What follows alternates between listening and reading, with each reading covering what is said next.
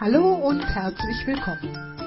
Ich heiße Christa und bin 72 Jahre alt und damit im Endspurt meines Lebens. Im Laufe der Jahrzehnte haben meine Generation und ich viele Veränderungen erlebt, davon einige, die in unseren ganz konkreten Alltag hineinreichen.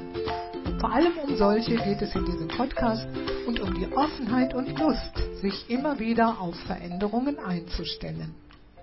Im Dorf meiner Kindheit lebten zwei Männer zusammen. Sie wurden von allen im Dorf nur die 175er genannt. Der Paragraph 175 des Strafgesetzbuches stellte früher homosexuelle Handlungen unter Männern unter Strafe. Das ist längst Geschichte, denn der Paragraph wurde 1994 gestrichen und über diese Veränderung möchte ich heute sprechen.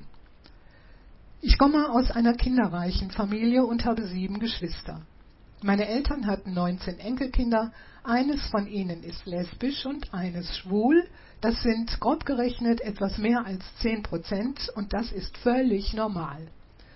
Von den Menschen, die ab 1995 geboren sind, rechnen sich 10 Prozent der sogenannten LGBTQ-Plus-Community zu, also den Lesben, Schwulen, Bisexuellen, Transgendern, Queeren plus weiteren mit nicht heterosexueller Orientierung. Der Anteil könnte sogar noch etwas höher liegen, weil sich vermutlich nicht alle outen. Ich bin unglaublich froh, in einem Land zu leben, in dem per Gesetz anerkannt ist, dass die sexuelle Orientierung von Menschen unterschiedlich ist und jeder Mensch das Recht auf sexuelle Selbstbestimmung hat. Homosexualität steht eben nicht mehr unter Strafe und nicht nur das. Seit 2017 dürfen gleichgeschlechtliche Partner heiraten und sind den heterosexuellen Ehepaaren gleichgestellt. Und weil ich über diese Veränderung froh bin, spreche ich manchmal in Gesprächen offen über die beiden Enkelkinder meiner Eltern. Dabei mache ich immer wieder eine erstaunliche Erfahrung. Fast alle Gesprächspartnerinnen und Partner erzählen, dass es in ihrer eigenen Familie auch Mitglieder gibt, die der LGBTQ-Plus-Community angehören. Mit dem Thema wird inzwischen also offener umgegangen, aber leider keinesfalls von der Mehrheit. In Deutschland gibt es noch reichlich viele Zeitgenossen, die offenbar große Freude daran haben, sich Menschen, die nicht heterosexuell sind, überlegen zu fühlen. Der Enkel meiner Eltern ist zum Beispiel kürzlich mit seinem Mann gegen 23 Uhr Händchen haltend zur Bushaltestelle gegangen. Es hat nicht lange gedauert, bis ein Auto abbremste, im Schritttempo neben ihnen fuhr, die Fenster heruntergelassen wurden und die Insassen die beiden verspotteten und eindeutige Gesten machten. Ich will hier nicht verschweigen, dass im Auto drei arabisch aussehende junge Männer saßen, Zugleich will ich aber auch erwähnen, dass die meisten Straftaten gegen die LGBTQ-Plus-Community nachweislich von Angehörigen der rechten Szene verübt werden. Dabei gibt es zur Thematik eigentlich nur eines zu sagen. 10% sind nun mal 10%. Und wenn ein Großelternpaar zehn Enkelkinder hat, ist eines davon schwul oder lesbisch.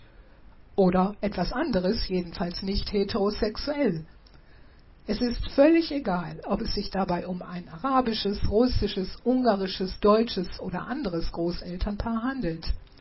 Viele von denen, die meinen, sie dürften gegen Schwule, Lesben usw. vorgehen, haben das Thema in ihrer eigenen Familie, sie wollen nur nichts davon wissen. Aber auch für die führende Männerdomäne Fußball bedeuten 10 Prozent, in jeder Mannschaft ist mindestens ein Spieler nicht heterosexuell. Der ehemalige Nationalspieler Thomas Hitzelsberger, der sich vor Jahren als homosexuell geoutet hat, ist absolut keine Ausnahme. Auch die Bundeswehr ist garantiert nicht schwulen- und lesbenfrei. Und ebenfalls gilt, wenn eine rechtsgerichtete Gruppierung zehn Mitglieder hat, dann ist eines von ihnen schwul oder etwas anderes, aber nicht heterosexuell. Wer jetzt glaubt, nicht heterosexuelle Menschen würden sich einer rechtsgerichteten Gruppierung gar nicht erst anschließen, der braucht nur an Alice Weidel zu denken, der Parteivorsitzenden der AfD. Deutschland hat anerkannt, dass es unterschiedliche sexuelle Orientierungen von Menschen gibt und diese straffrei gelebt werden dürfen.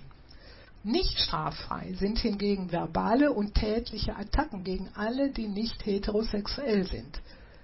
Attacken gegen die sexuelle Selbstbestimmung eines Menschen sind im Paragraphen 241 des deutschen Strafgesetzbuches unter Strafe gestellt. Auch über diese gesetzliche Regelung bin ich unglaublich froh. Denn mit der Veränderung des juristischen Umgangs mit der sexuellen Orientierung eines Menschen zeigt sich Deutschland modern, offen und vor allem menschenfreundlich. Soweit für heute. Mit allen anderen Menschen meiner Generation befinde ich mich im Endspurt des Lebens. Wir haben schon viele Veränderungen erlebt, über eine habe ich heute gesprochen. Nächste Woche geht's mit unseren Englischkenntnissen weiter. Ich freue mich, wenn ihr wieder dabei seid.